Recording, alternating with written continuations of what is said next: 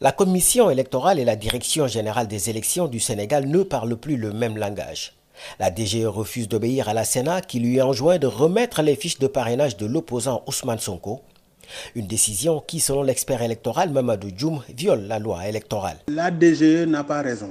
La DGE est une administration électorale qui doit respecter les règles qui gouvernent tout le processus électoral. Si vous allez dans les dispositions de l'article L57, L'administration électorale a la compétence de délivrer la fiche de parrainage et les supports électroniques. Mais il n'appartient pas à la DGE d'apprécier qui est sur la liste et qui ne doit pas être sur la liste. Ça, c'est des ressorts du Conseil constitutionnel de pouvoir vérifier l'éligibilité des candidats ou l'inéligibilité des candidats. Cette brouille entre la Sénat et la DGE passionne les débats. Mais les Sénégalais se demandent comment deux instances chargées d'organiser les élections en sont arrivés à cette situation.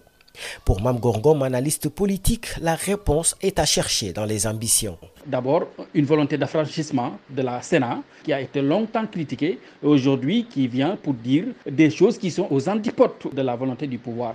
L'autre volonté, c'est la volonté de la direction générale des élections qui dit non même à une décision du juge de Jiguenchor, donc qui continue à refuser d'admettre la candidature d'Ousmane Sonko, même à refuser d'accueillir son mandataire. Un mandataire qui ne décolère pas après avoir été refoulé deux fois par la Direction générale des élections Aïb Dafé parle de forfaiture alors qu'un juge du tribunal de Ziguinchor, dont Ousmane Sonko est le maire, a annulé la radiation des listes électorales du leader de l'ex-parti PASTEF en prison depuis juillet. La décision du président du tribunal d'instance de Ziguinchor est exécutoire et applicable immédiatement puisqu'on est en matière administrative, les pourvois en cassation ne sont pas suspensifs. La DGE est en train de poser des actes très graves de rébellion, de défiance, de refus d'exécution des décisions de justice. La DGE s'en est défendue et dit se conformer à un jugement de la Cour suprême qui a validé son refus de remettre les fiches de parrainage au mandataire d'Ousmane Sonko. Quoi qu'il en soit, cette guéguerre entre la Sénat et la DGE sème le doute quant à la crédibilité de la présidentielle du 25 février prochain.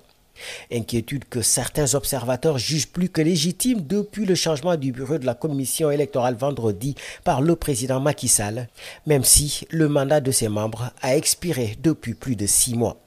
Wahani Johnson Sambou pour VOA Afrique, Dakar.